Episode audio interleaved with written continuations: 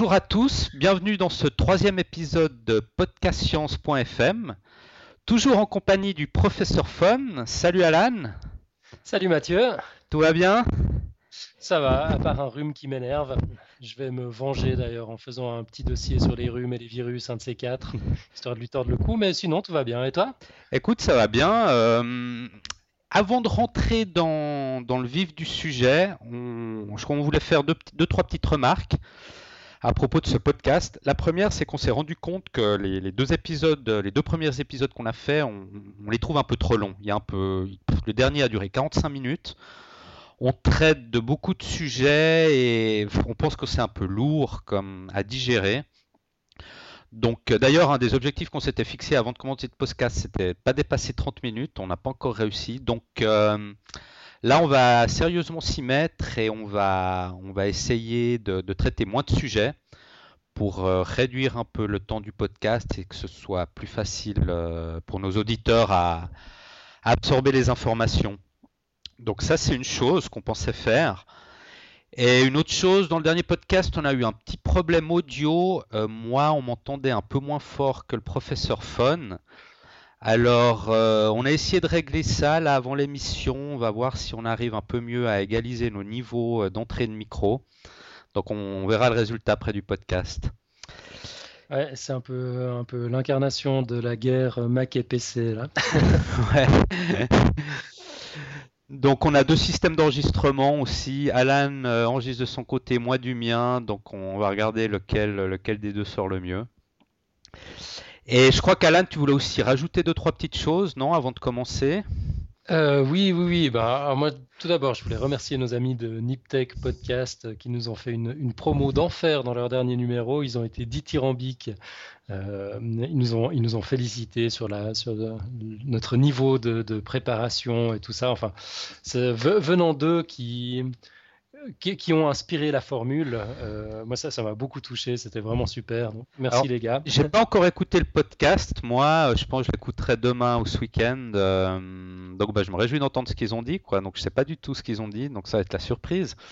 Ouais. Ils nous aiment bien, nos amis de Niptech. Et puis, ouais, je voulais encore dire un petit truc sur, les, sur, le feedback. Euh, donc, feedback qui été plutôt positif hein, de la part de tout le monde jusqu'ici.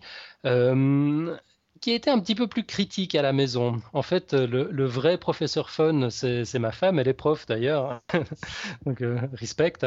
Euh, elle, avait une critique, euh, je dirais, constructive à, nous communiquer. donc bon, d'une part, elle a trouvé comme, nous et comme tout le monde que c'était beaucoup trop long, donc il faut, vraiment qu'on arrive à se tenir à une demi-heure. C'est pour ça qu'on a, diminué le nombre de sujets puis qu'on va essayer de s'y atteler. sur l'ocytocine et puis les Ouais, l'accouchement, la, douleur euh, chez la femme, le, fait de supprimer cette douleur et d'éventuellement euh, supprimer d'autres aspects de l'accouchement, elle trouvait là qu'on aurait pu être un peu plus, euh, un peu plus critique et puis voir différents, différents aspects qu'on n'a pas trop évoqués. Donc voilà, c'est quelque chose qu'on va, va peut-être garder à l'esprit. on, va essayer au, cours de nos échanges, quoi. lorsque l'un traite un dossier, bah, que, que l'autre essaye de, de poser les questions qui permettent de, faire un tour un peu plus global de la question. Et puis comme ça, mon professeur fun domestique euh, sera beaucoup, euh, beaucoup plus tendre à notre égard. Il y a encore une chose sur laquelle euh, on, ne va peut-être pas entrer en matière tout de suite. Mon professeur fun domestique a suggéré qu'on fasse un sommaire de l'émission, histoire que l'auditeur soit au contrôle et puis puisse décider de zapper si jamais un sujet ne l'intéresse pas. On en a un petit peu discuté avant l'émission. Toi, t'es pas trop trop chaud. Écoute, moi j'aime bien le petit côté mystérieux de ne pas connaître les sujets à l'avance et de, découvrir un peu en direct euh, les sujets. Mais bon, ça c'est un avis personnel. Euh, Ouais, moi je vais pas, je vais, pas abonder dans le sens de, de, ma femme non plus, dans le sens où je me dis que les, les sujets qu'on qu'on présente euh, sont souvent des sujets inconnus, euh, avec des titres qui font peur, et puis que ça peut inciter à, à zapper. Je pense que c'est quand même plus cool si on a l'occasion de, de, développer un peu. Euh, Et enfin, avant, de se faire zapper, quoi, histoire qu'on sache si le sujet est intéressant ou pas avant de, choisir, quitte à zapper en cours de route. Mais euh, voilà, ça c'est notre avis à nous. Ce serait vraiment super intéressant euh, d'avoir euh, d'avoir l'avis des auditeurs. Ouais, donc dites-nous si vous préférez qu'on fasse un petit sommaire de l'émission, des sujets qu'on va traiter au début du podcast, ou si vous préférez les surprises et découvrir les sujets durant le cours de l'émission. Ouais. Et puis donc pour aujourd'hui, on fait pas de sommaire, on attend votre feedback sur le sujet. Et puis là, sans plus attendre, on va entrer dans le, dans, dans le vif du sujet. Euh, tu as de nouveau choisi un, une news assez, assez compliquée. Ouais. ça m'a le sujet simple à côté, mais. bon, c'est ouais, une étude que j'ai vue passer récemment, euh, puis que j'ai trouvée intéressante parce qu'elle remet en, elle, elle pourrait remettre en cause certaines lois fondamentales de la physique. Donc en fait, euh, il, pourrait s'avérer, selon cette étude, que les lois fondamentales de la physique ne seraient pas partout les mêmes dans l'univers. Alors de quoi il s'agit? Euh, Il y a eu un groupe de recherche des astrophysiciens britanniques et australiens qui ont mené une étude pour mesurer une constante fondamentale de la nature. cette constante fondamentale qu'ils ont voulu mesurer, c'est une constante qu'on appelle la constante de structure fine. On l'appelle aussi constante alpha. En fait, c'est une constante qui, régit la force électromagnétique. Donc, pour, rappel, la, force électromagnétique, c'est une des quatre forces fondamentales dans la nature. Donc, des quatre forces, il y a l'interaction forte, l'interaction faible, la, force de, gravitation et, cette force électromagnétique. Et cette force électromagnétique, c'est elle qui, permet de maintenir la cohérence d'interaction au sein des atomes. Donc en fait, on sait que dans les atomes, il y a les charges électriques des, électrons qui, sont, la charge électrique est négative et celle des protons positive. Et le plus et le moins s'attirent, donc c'est là qu'intervient la, force électromagnétique et qui, permet de maintenir l'atome euh, cohérent. Donc cette constante fondamentale qui s'appelle constante alpha ou de structure fine a été, elle n'est pas nouvelle, elle a été découverte en 1916 par euh, un physicien allemand qui, qui s'appelait Arnold Sommerfeld. Et suite aux, études et aux mesures qu'ont fait ces astrophysiciens, il s'avère que, cette constante n'est pas partout égale dans, notre cosmos.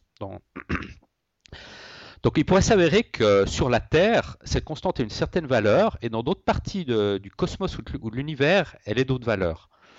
Alors c'est assez étrange parce qu'une constante, normalement, elle est constante partout. Mais ce qui est encore plus étrange, c'est qu'on voit que la variation de la valeur de cette constante, elle a une orientation. C'est-à-dire que la, variation de la valeur de cette constante change continuellement le long d'une sorte d'axe préférentiel au travers de l'univers. Ce qui veut dire que cette constante alpha, eh, la valeur de cette constante et la variation de cette constante, elle n'est pas aléatoire, c'est une variation structurée. Euh, on pourrait imaginer ça comme, si on avait une, barre magnétique très très longue qui, traverserait tout notre univers et qui aurait à une extrémité de cette bande magnétique une valeur de la constante alpha plus grande et à, l'autre bout, à l'autre extrémité de cette barre magnétique, une valeur plus faible de cette constante. Et la valeur évoluerait tout au long de cette barre de, la valeur la plus forte à la plus faible. Et en fait, la Terre, elle se situerait plus ou moins au milieu de, cet axe, de, cette barre, magnétique. Et, elle aurait donc une, valeur plus ou moins médiane de, cette constante. Et il s'avérerait que cette valeur médiane dans laquelle on se trouve est en fait une valeur idéale pour, donner lieu à tous les processus biochimiques qu'on a vus euh, apparaître sur la Terre et qui ont amené la vie sur Terre. Parce que si on augmente la valeur de cette constante alpha, de cette, de cette constante alpha, on, voit que les étoiles, par exemple, euh, qui, se trouveraient au qui, qui, se trouveraient avec cette valeur, ne pourraient pas produire de carbone si cette valeur elle est plus haute. Donc si les étoiles ne peuvent pas produire de carbone, ça veut dire qu'on ne peut pas avoir tous les processus biochimiques qu'on a vu naître sur la Terre et donc la vie. Exactement, c'est vrai que la vie euh, s'accroche à des, à, des molécules de carbone. Quand on est tous faits de carbone, sans carbone, pas de vie. Ouais.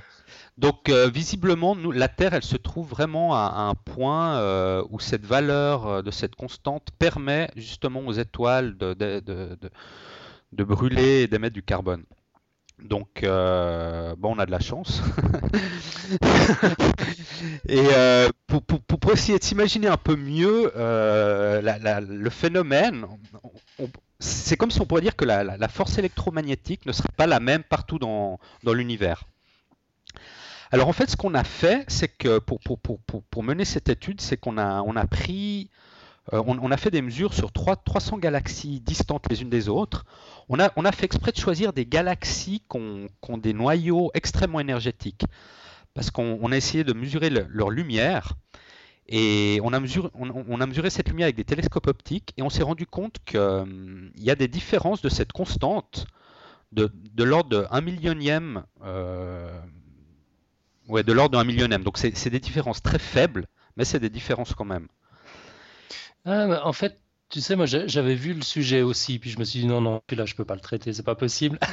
je me suis pas dit je le laisse à Mathieu, mais je pense que ça va devenir mon réflexe à partir de maintenant quand il y a des sujets impossibles. J'avais lu autre chose, en fait c'était une part, une part toutes les 100 000. Donc c'est, mais bon, enfin de toute façon, on, alors. Euh, on pinaille, quoi. Bon, pinaille. Ce serait un cent millième ou un millionième. De toute façon, c'est des multiples de 10, mais. Euh... De toute façon, c'est minuscule. Mais disons, à l'échelle humaine, c'est des différences euh, très faibles à, mhm. l'échelle humaine. Et, euh, mais bon, ça, ça c'est on a mesuré des différences très faibles. Alors, du centième ou du, milli... je veux dire, du millième ou du millionième, bon, à vérifier. Mais, mais bon, il ne faut pas écarter le, le, fait que, que peut-être dans des zones du cosmos qu'on n'arrive pas à observer, dans un horizon cosmologique qu'on ne connaît pas, peut-être que ces variations sont beaucoup plus grandes. Mm-hmm. Et, et, ben, en fait, cette découverte de, de, cette variation euh, de la valeur de cette constante ben, pourrait amener à, à revoir euh, les lois de la physique, parce que ça pourrait signifier que seulement notre univers observable, que nous, nous pouvons observer, est, régi par les lois physiques qu'on connaît. Peut-être que des univers ou des, zones du cosmos qu'on n'arrive pas à observer euh, sont régis par des autres lois, parce que ces constantes changent. Et ce qui voudrait dire que les lois physiques deviendraient en quelque sorte comme des lois locales. Donc euh, nous, on aurait nos lois locales propres à, notre environnement observable, à la Terre, à, notre univers proche. Et dans mhm. d'autres régions, il y aurait d'autres lois locales. Et, ce, qui, ce qui rendrait les choses euh, plus compliquées, effectivement, puis qui pourrait expliquer pas mal de mystères, j'imagine. Ben, ça amène surtout une grande révolution, parce que ça pourrait amener une grande révolution, parce que c'est une des, des, grandes questions de la physique euh, qu'elle se pose depuis toujours, finalement, c'est est-ce que les lois de la physique sont oui ou non? Les mêmes partout dans l'univers Mhm. Et en plus, est-ce qu'elles se sont maintenues au cours du temps, les mêmes? Ou est-ce qu'elles ont évolué, ces lois physiques, au cours du temps? Au début du Big Bang ou, ou à un autre moment de, l'histoire du cosmos? Donc, euh, ça va d'ailleurs un peu à l'encontre de, de, ce qu'avait émis Einstein à son époque. Il avait émis un fameux principe, principe d'équivalence qui, qui, qui, qui, stipule que les lois de la physique sont les mêmes partout. Donc là, il pourrait s'avérer que c'est pas forcément le cas. D'ailleurs, un, des, chercheurs qui s'appelle Michael Murphy, euh, lui dit que, actuellement la physique ou les scientifiques assument que les constantes qu'on utilise dans, les calculs ont des valeurs constantes. Mais c'est qu'une supposition. Euh, la physique, lui, dit qu'elle est là pour, tester, pas pour supposer finalement. Mm-hmm. Donc, euh, donc voilà, c'est un article qui, est paru dans le Physical Review Letters. Donc évidemment, ça doit, être revu par toute la communauté scientifique pour être validé. Mais c'est une découverte qui pourrait amener pas mal de changements dans le modèle classique qu'on connaît de la physique finalement. Alors moi, pour, pour me lancer tout de suite dans le, le, nouvel état d'esprit annoncé en, en, préambule, euh, j'ai quand même envie de dire que je me méfie un petit peu de, de, nouvelles observations qui arrivent à la conclusion que la Terre se trouve au centre de quelque chose. Cette vision euh, de, de, la Terre au centre de l'univers qui était véhiculée par toutes les religions jusqu'à ce que la science arrive enfin à démontrer que euh, le Soleil ne tourne pas autour de la Terre, mais que c'est le contraire. Quoi. que, bon, là, en l'occurrence, justement, je crois pas qu'avec ces découvertes, on veuille dire que la Terre soit forcément au centre de l'univers.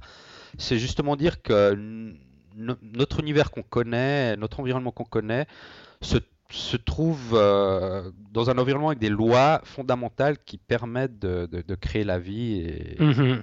et que dans d'autres régions du cosmos, il y a d'autres lois qui sont régies et qui ne permettent pas forcément les, les mêmes processus. Mais et du coup, c'est logique qu'on se trouve hein, pile poil au. Alors ouais, on s'est trouvé au bon moment. Il y, a, il y a un bon moment au bon, au bon endroit. Puis ben nous, on a la chance d'être tombé là.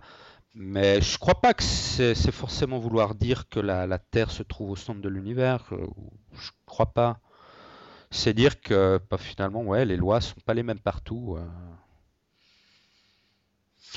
Ouais, ouais, super intéressant, mais c'est vrai que ça, si, si, si c'est validé après revu par les pairs, ben ça signifie qu'il y aura effectivement énormément de, de théories à revoir, quoi. Tout ce qu'on considérait comme acquis euh, va, va être à, à repenser. Ouais, c'est ça qui est bien, c'est ça qui fait avancer le schmimblick. Ou alors on va peut-être découvrir que c'était juste une poussière sur un télescope qui finalement explique la différence. Parce que l'expérience est, partie d'observation avec deux télescopes, hein. l'un dans l'hémisphère nord, l'un dans l'hémisphère sud. Exactement, ouais. Non, en fait, il y a eu même quatre télescopes dans le fameux observatoire qu'il y a au Chili. Le VLT Ouais, et un autre télescope euh, à Hawaï, je crois. Mm mais ils ont, ils ont fait des observations dans des directions différentes et je crois qu'ils ont découvert en, observant dans des directions différentes qu'il y avait des petites différences au niveau de la valeur de cette constante en mesurant la lumière qu'émettent ces galaxies qu'ils essayaient d'observer. Donc, euh, bon, c'est vrai que ces news, moi j'en vois passer souvent durant la semaine, euh, des, souvent des choses liées à la physique qui disent qu'on a trouvé un nouveau, une nouvelle théorie, super machin truc. Mais c'est toujours des news qui finalement ne sont pas validées euh, par la communauté scientifique, donc il faut toujours les prendre avec des pincettes. Euh, bon, mais celle-ci en l'occurrence, je la trouve intéressante parce qu'elle amène vraiment euh, des. Elle pourrait amener à, repenser complètement les, notre position vis-à-vis de la, la physique classique qu'on connaît. Quoi. Ça peut mhm. être un changement radical. Ouais, ouais. puis il y a encore tellement de mystères euh, non expliqués en, physique, euh, de, de, de, la matière noire euh, à la, à la physique quantique. Effectivement, de, si on peut élargir un peu notre, notre bah, c'est des nouvelles découvertes c'est ça, ça, ça, ça, augmente nos, nos, nos, connaissances notre framework et ça permet ça va peut-être permettre de faire des recoupements avec d'autres théories et exactement ouais.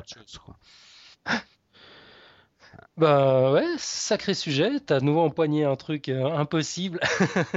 non, c'est pas impossible, mais c'est les sujets que j'aime bien. Moi, je suis assez porté sur la, physique, la cosmologie, tout ça. Donc, pas, ça va pas être la dernière fois que je fais un sujet lié, lié à la physique et à l'univers. Euh, rassure-toi. Super intéressant, me, voilà rassuré. Et toi, alors, de quoi tu voulais nous parler aujourd'hui? Alors moi, bon, ce qu'il y a de vraiment cool avec, euh, avec tes trucs de cosmologie, c'est que mes sujets, ils ont l'air simples à, côté. Euh, moi, je me suis, j'ai préparé un petit dossier sur euh, l'épigénétique. l'épigénétique, ça, ça, te dit quelque chose? Alors, l'épigénétique, si je me trompe pas, c'est comment notre environnement influe sur nos gènes lorsqu'on... Exactement. Ça, non? Ouais, notre environnement, puis notamment, euh, notamment ce qu'on mange, euh, ce qui est particulièrement vrai euh, dans cette période de, malbouffe.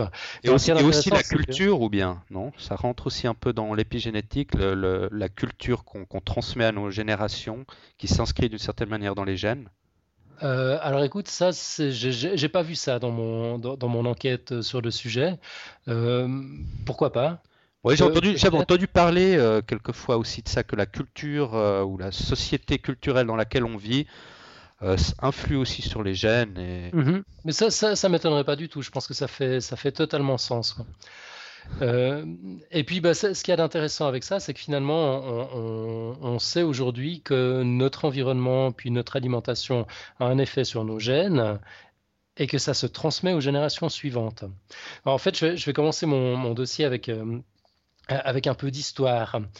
Euh, ça, ça pose tout de suite le décor. En, juin 1944, les Alliés débarquent en Normandie avec la ferme intention d'éjecter l'occupant nazi du continent européen. Et en septembre 44, donc trois mois plus tard, aux Pays-Bas, les Britanniques euh, conduisent une opération qui s'appelle Market Garden, qui était en fait une tentative de récupérer les ponts qui franchissaient les principaux fleuves des Pays-Bas, dont le Rhin, qui était, stratégique à Arnhem, et puis dont le succès aurait permis aux Alliés d'atteindre rapidement la Roure et de mettre un terme à la guerre. Les Hollandais sur les lieux se sont emballés pour cette opération et sont entrés en rébellion contre le régime nazi sur place. Malheureusement pour eux, pas de bol, l'opération a été un flop. Euh, donc ils n'ont pas réussi à récupérer les ponts. Et les citoyens hollandais euh, qui, avaient, sympathisé avec l'opération, évidemment, ont été punis euh, par, l'occupant nazi pour avoir pris parti. Leurs rations de nourriture ont été réduites à des portions ridicules. Donc une ration d'adulte à cette époque est tombée à 580 calories par jour, alors que le, minimum vital nécessaire pour un être humain tourne autour des 2000 calories, pour donner un ordre de grandeur. Ouais, d'accord. Puis comme un, malheur ne vient jamais seul, ben, en plus cet hiver 44-45 était particulièrement rude, euh, ça a rendu la nourriture encore moins accessible, et c'est une période qui a été nommée la famine hollandaise ou l'hiver de la faim. Et parmi les adultes sous-alimentés, ben, il y avait bien entendu des femmes enceintes, euh, affamées comme tout le monde. Elles ont accouché de nouveau-nés qui étaient en très mauvaise santé et qui étaient beaucoup plus petits que la normale. C'est absolument horrible mais c'est pas étonnant en fait, étant donné les circonstances. Par contre, ce qui est complètement étonnant, c'est que les petites filles qui sont nées dans ces conditions, qui ont survécu, qui sont devenues femmes dans les années 60, ont elles aussi donné naissance à des bébés rachitiques. Ces bébés rachitiques, les filles, une fois devenues adultes dans les années 80, ont donné naissance à des bébés rachitiques, etc.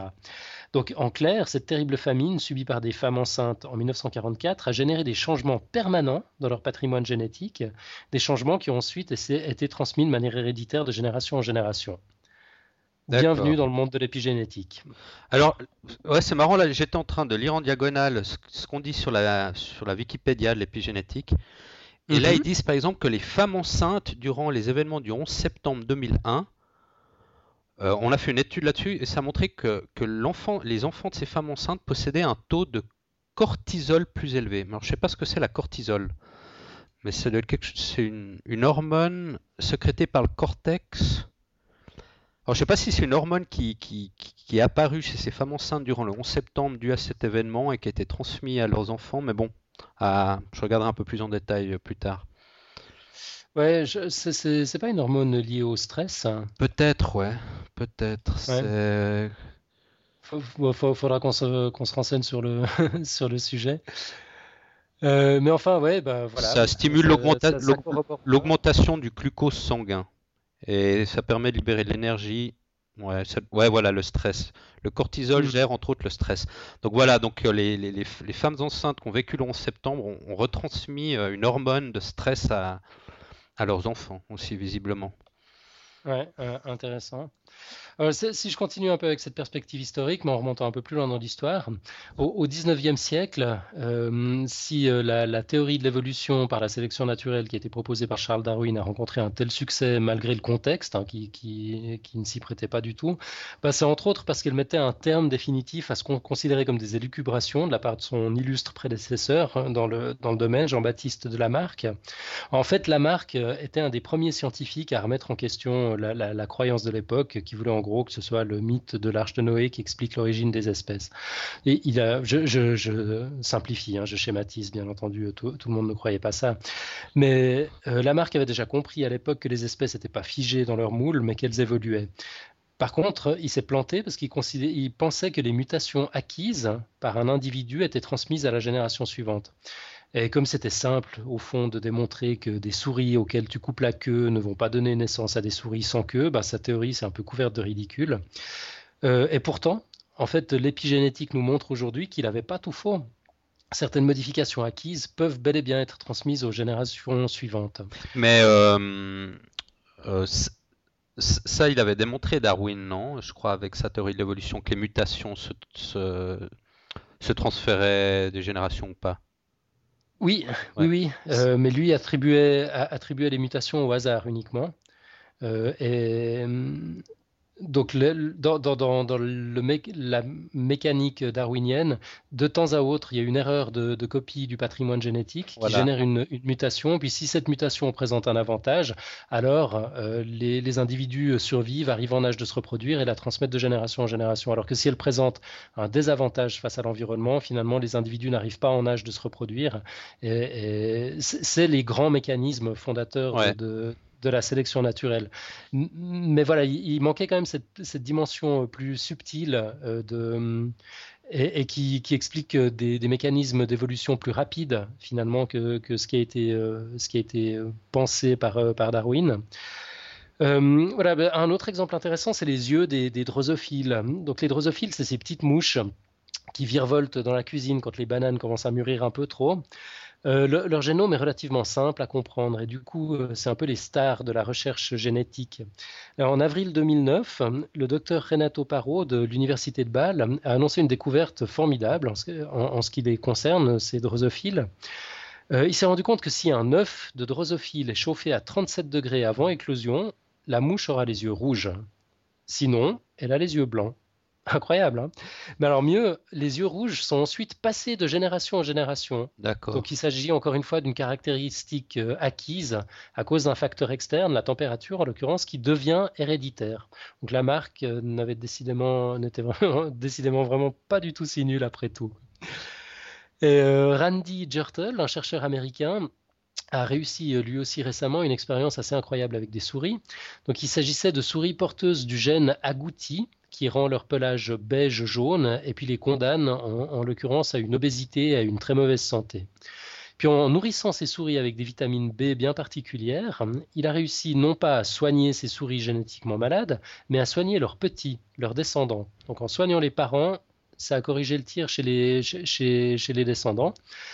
Euh, et c'est euh, pardon. Ouais, donc c'était des, vitamines euh, B, la, base du traitement, et puis qui ont permis euh, à ces, aux, générations suivantes, qui sont pourtant toujours porteuses du gène agouti, de ne plus avoir les symptômes de, la maladie. Donc elles sont plus malades, elles sont même pas beiges, et ça se maintient sur les générations suivantes. Alors que les descendants des souris qui n'ont pas reçu les vitamines B ben, restent malades de génération en génération. D'accord.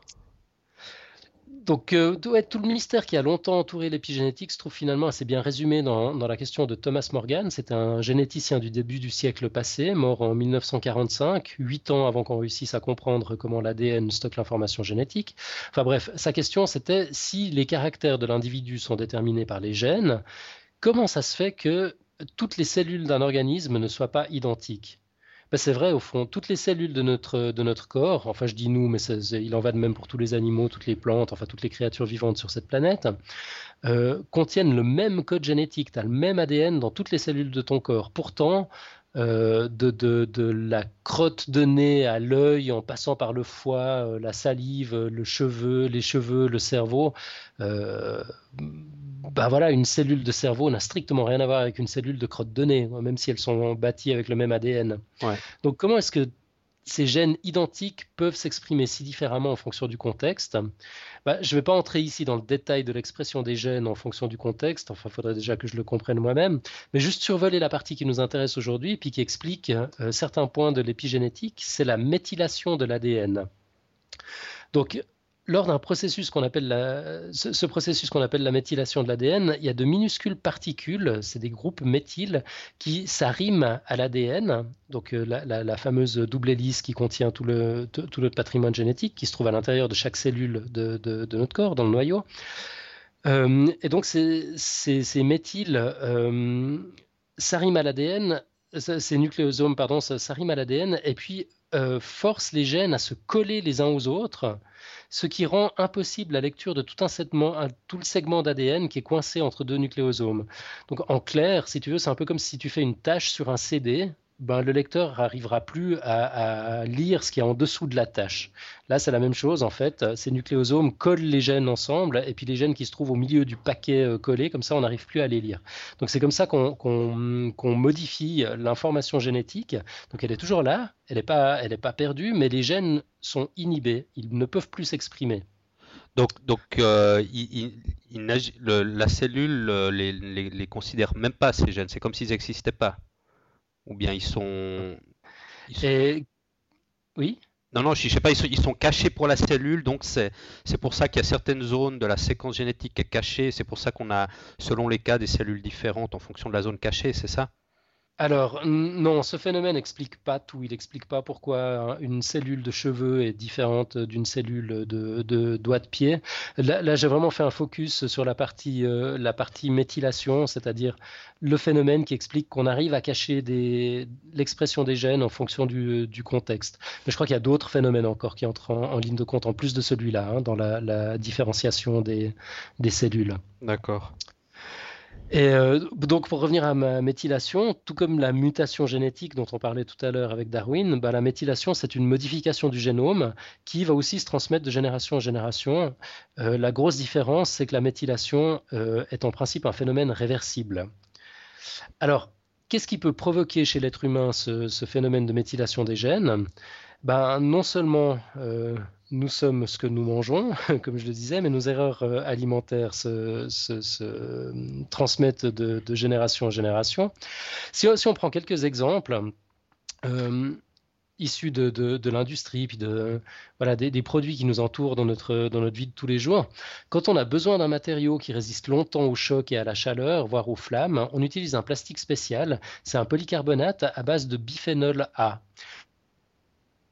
de vélo, les téléphones portables, les CD, les DVD, les lunettes, les caméras infrarouges, les vitres des phares de voiture et, et, les biberons. Enfin, pour les biberons, c'est plus tout à fait vrai depuis quelque temps au Canada, en France, dans certains, euh, certains États américains ou au Danemark.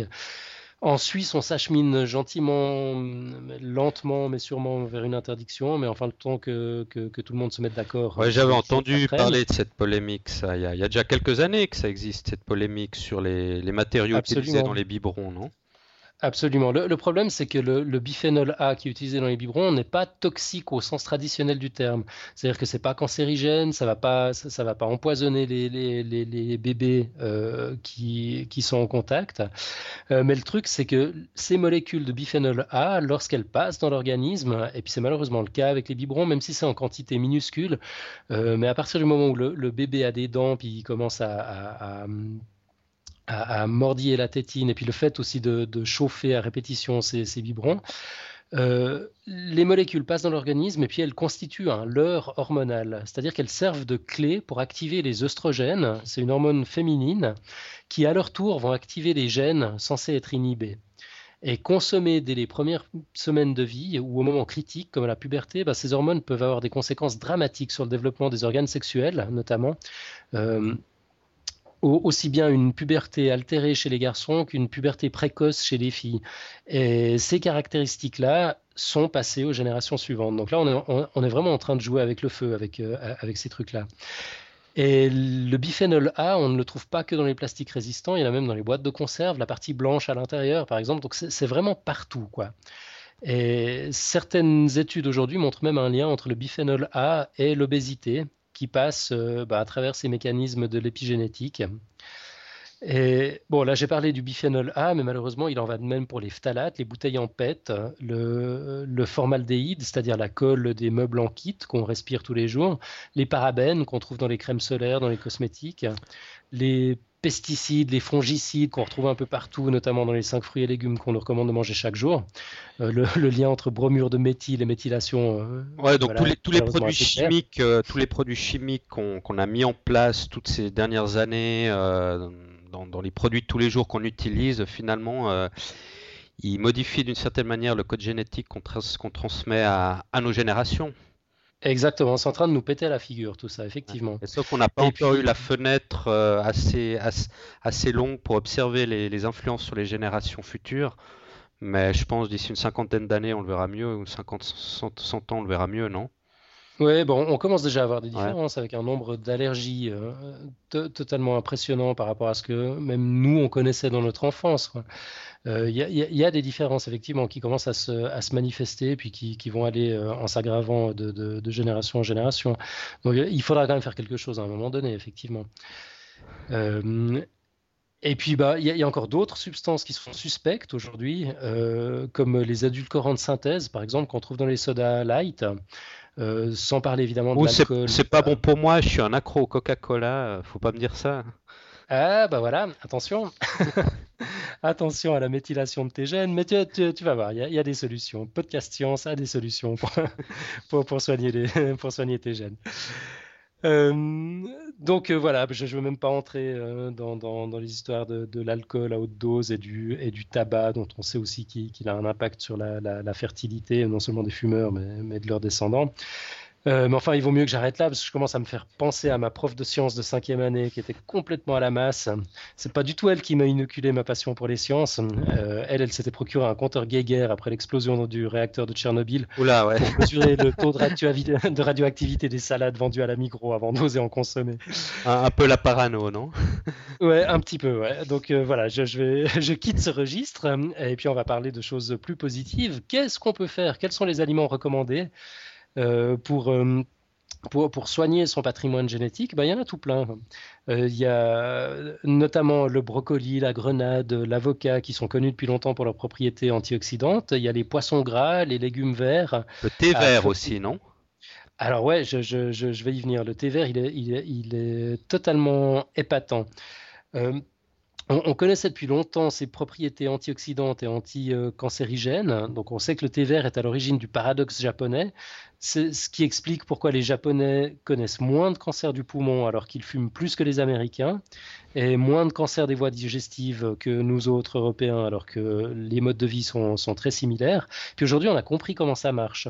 Certains gènes actifs dans la lutte contre le cancer s'inhibent avec l'âge, donc par un phénomène naturel. Euh, ils, ont, tendance à, s'inhiber, c'est-à-dire ils deviennent désactivés, puis, euh, puis ils ne fonctionnent plus, ils font plus leur boulot. Eh bien, euh, le thé vert contient une substance, c'est un polyphénol en bon français, qui fait le ménage dans l'épigénome et qui désinhibe l'expression de ces gènes, qui peuvent alors de nouveau faire leur boulot et nous protéger du cancer. Moi, je n'étais pas trop fan de thé vert jusqu'à aujourd'hui, mais je sens que ça va changer. Ouais, écoute, moi je, moi je pensais à m'y mettre d'ailleurs, euh, parce que tout simplement parce que j'ai un proche qui a, malheureusement un, cancer et, il boit beaucoup de thé vert. Euh, enfin, le médecin lui a dit de, boire beaucoup de thé vert. Et, alors, je sais pas si c'est du Assam, en tout cas son état va mieux, donc. Euh, donc en tout cas, moi, ça me laissait une bonne impression du thé vert, quoi. Puis c'est vrai que ah j'en ai, j'en ai, j'en ai entendu souvent parler. Bon, je sais pas si c'est exactement du thé vert que la personne va mieux, mais. Euh, ouais, je sais pas si ça a vraiment des propriétés curatives. Je pense qu'il vaut quand même mieux. C'est clair, la, prévention, c'est la prévention, c'est toujours mieux que la, la, curation, si on peut dire ça comme ça, mais. Donc euh, voilà, tout ça pour dire que hum, si on varie son alimentation, qu'on réfléchit un tout petit peu à ce qu'on mange et à ce qu'on boit, par exemple, pourquoi payer très cher euh, pour trimballer de l'eau en camion? C'est quand même des gaz d'échappement qu'on respire. L'emballer dans des phtalates toxiques. Euh, oui, je parle des bouteilles en PET. Quand on a de l'eau quasi gratuite et souvent d'excellente qualité au robinet. Bon, ça, c'est pas partout dans le monde. Hein. C'est pas partout dans le monde. Oui, mais c'est pas partout dans le monde. Moi, je te dis, l'eau, à... donc j'habite à Barcelone l'eau, l'eau qu'on a au robinet, elle a été recyclée six fois. Donc euh, c'est pas très appétissant et j'aime mieux pas dire le goût qu'elle a, elle, est imbuvable quoi. Bon, elle est pas. Effectivement. A priori, on peut la boire, mais moi je suis pas très motivé pour la boire quoi. Ouais, je conçois. Mais c'est vrai qu'il y a d'autres endroits dans le monde où l'eau est absolument excellente au robinet, puis on s'embête quand même à, se casser le dos avec des bonbonnes euh, avec ces, fontaines à eau dans les bureaux, ces trucs de, 19 kilos qui regorgent de bactéries, qui sont trimballés en camion, stockés dans, des phtalates. Enfin, c'est ridicule, quoi. Il suffit à plein d'endroits dans le monde de tourner le, robinet euh, pour avoir de l'eau excellente, et puis on, ne le fait pas. On le fait pas. Parfois, euh, voilà, c'est pas tant les grands sacrifices que les petites réflexions et les petites prises de conscience qui, qui feront changer les choses. Donc euh, voilà, peut-être encore juste un mot sur l'épigénétique dans, dans l'actualité. Le 6 septembre dernier, donc c'est tout récent. Mais rapide, hein, parce que là, à toi tout seul, à toi tout seul, tu tiens notre demi-heure là. Je crois qu'on a ah. largement passé le temps qu'on avait prévu. Donc rapido. Ok, je, je fonce. Euh, une, gigantesque étude est lancée à travers le monde qui s'appelle EpiTwin. C'est une étude à, 30 millions de dollars euh, qui va s'intéresser aux différences, aux différences d'expression génétique de quelques 5000 jumeaux euh, différentes expressions en raison de, leur style de vie et de leur hygiène alimentaire. Puis le but de cette étude, bah, c'est de comprendre quels facteurs précisément produisent quels effets afin qu'on puisse trouver des médicaments qui permettent de déjouer l'inhibition des gènes impliqués dans les maladies cardiaques, l'obésité, le diabète, l'ostéoporose ou encore la longévité. Donc euh, jusqu'ici, toutes les études ont toujours porté sur une, poignée de jumeaux. Euh, là, l'ampleur de, l'étude est totalement exceptionnelle. Ça va multiplier tout ça par 1000. Euh, Je n'ai pas trouvé de détails quant au planning de l'étude, mais on peut imaginer que ça va durer un moment. En tous les cas, c'est un dossier qu'on va suivre et on va vous tenir au courant ici des futurs développements. Eh bien, merci bien, professeur Fon. Fabuleux ce dossier, fabuleux, passionnant. Malheureusement, on n'a pas réussi à tenir notre demi-heure pour changer. Ah, malgré moins de sujets. Mais, mais bon, c'est pas grave. Euh, c'était en tout cas vachement intéressant, quoi. Donc, euh, moi, je veux encore, euh, j'ai encore ma petite quote hebdomadaire. Ah ouais, on peut pas renoncer à ta on va, on va quand même pas renoncer. Alors, en fait, cette quote, elle, elle était dite par un mathématicien russe qui s'appelle Nikolai Lobachevsky, qui a vécu au 19e siècle et alors en fait, elle dit la chose suivante. Là, j'ai la phrase en espagnol, donc je vais, essayer de la traduire à la volée. Ah, je vais peut-être pas la traduire pour toi. alors ça va comme ça. Il n'y a pas de, branche dans les mathématiques, aussi abstraite qu'elle soit, qui ne puisse un jour s'appliquer. Non, je la, refais, pardon. Euh, il n'y a pas de branche dans les mathématiques, aussi abstraite qu'elle soit, qui ne puisse un jour s'appliquer à un phénomène du monde réel. Ok. Tu m'as suivi? Ouais, ouais, ouais, je t'ai suivi. Ça, ça mérite, euh, ça, ça demande un petit temps de réflexion quand même. Donc en fait, ouais, tout ça pour dire que les mathématiques, aussi bizarres et compliquées qu'elles puissent paraître, euh, on arrive toujours tôt ou tard à trouver une application euh, d'un phénomène réel qui nous entoure. Ouais, super intéressant.